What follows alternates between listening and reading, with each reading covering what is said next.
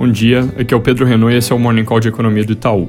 Começando pelos Estados Unidos, o destaque dos mercados globais hoje deve ser a reunião do FOMC, que é basicamente o Copom do Fed, para o qual nós esperamos, e o mercado como um todo, na verdade, manutenção da configuração atual de política monetária e sinalização de que ainda é cedo demais para começar a discussão sobre retirada de estímulos, num contexto, lembrando, onde os mercados começaram a falar mais desse assunto depois que o Senado americano virou para o lado democrata e as perspectivas de gasto público por causa disso, crescimento do PIB também, foram para cima. Deve ser uma reunião, então, com pouco impacto em preços, mas sempre bom ficar de olho. Na Europa, confiança dos consumidores em queda na Alemanha e França, com lockdowns mais intensos e vacinação avançando devagar. Lembrando que a coisa está indo bem no Reino Unido, que já tem mais de 10% da população vacinada, mas está lenta no resto, onde o melhor é a Dinamarca, com 3% do total. A União Europeia deve aprovar a vacina da AstraZeneca essa semana e isso tende a ajudar à frente. Dois comentários rápidos sobre a China. Primeiro, os surtos regionais continuam recuando. Segundo, dado de lucro da indústria veio forte mais uma vez, agora para o mês de dezembro, mostrando alta de 20% comparando dezembro 20 contra dezembro 19, ou 4% na comparação da média do ano passado com a média do ano anterior.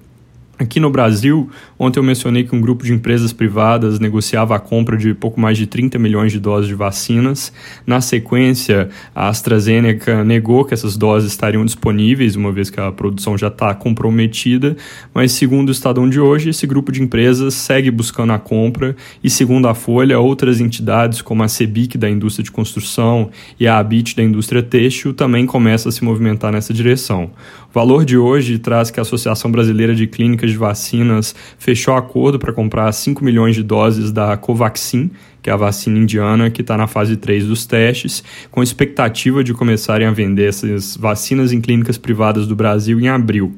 Para terminar esse assunto, o governo federal está se movimentando para comprar lotes da vacina russa Sputnik, uma vez que ela entre em fase de teste no país e tenha pedido submetido à Anvisa.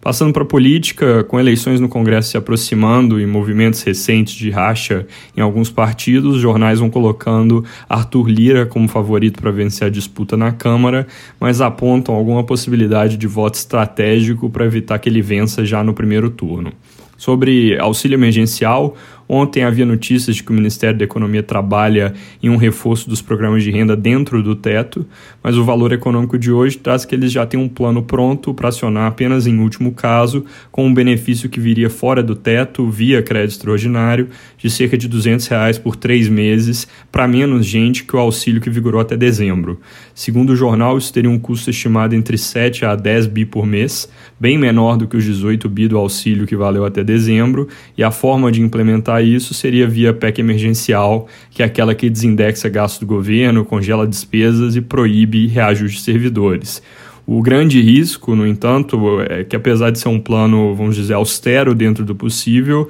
uma vez proposta a coisa, ela pode mudar de figura no Congresso, como aconteceu com o auxílio emergencial lá no início da pandemia, que começou a ser discutido em 200 reais por mês e acabou em 600. De qualquer forma, é importante ressaltar que o governo ainda enxerga esse caminho como último caso,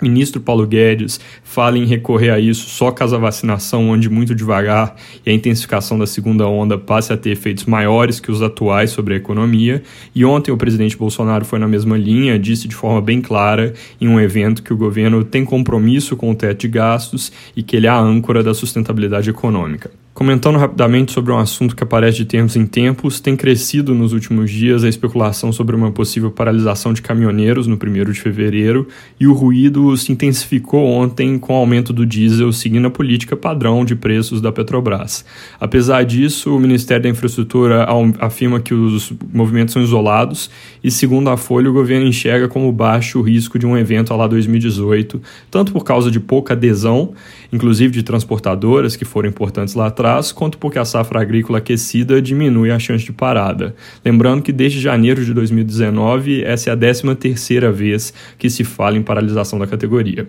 Para fechar com dados econômicos, saiu agora há pouco a confiança do comércio em janeiro, ela veio com queda de 0,9 pontos para o patamar de 90,8, mas com uma divergência entre os componentes que é interessante, dado que o índice de condições atuais recuou 3,6 pontos, provavelmente afetado pela segunda onda e fim do auxílio, enquanto o componente de expectativas subiu 2 pontos, provavelmente impulsionado pelo início da vacinação.